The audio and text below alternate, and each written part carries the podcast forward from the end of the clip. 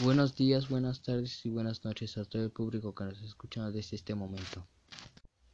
Estamos transmitiendo desde una radio gaceta y hoy hablaremos sobre la Feria Deportiva y Artística.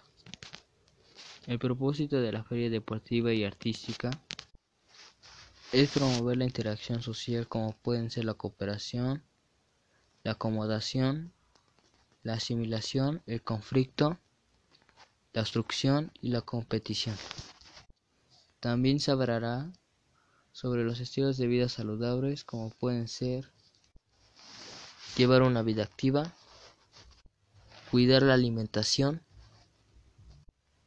comer más frutas y verduras, no fumar,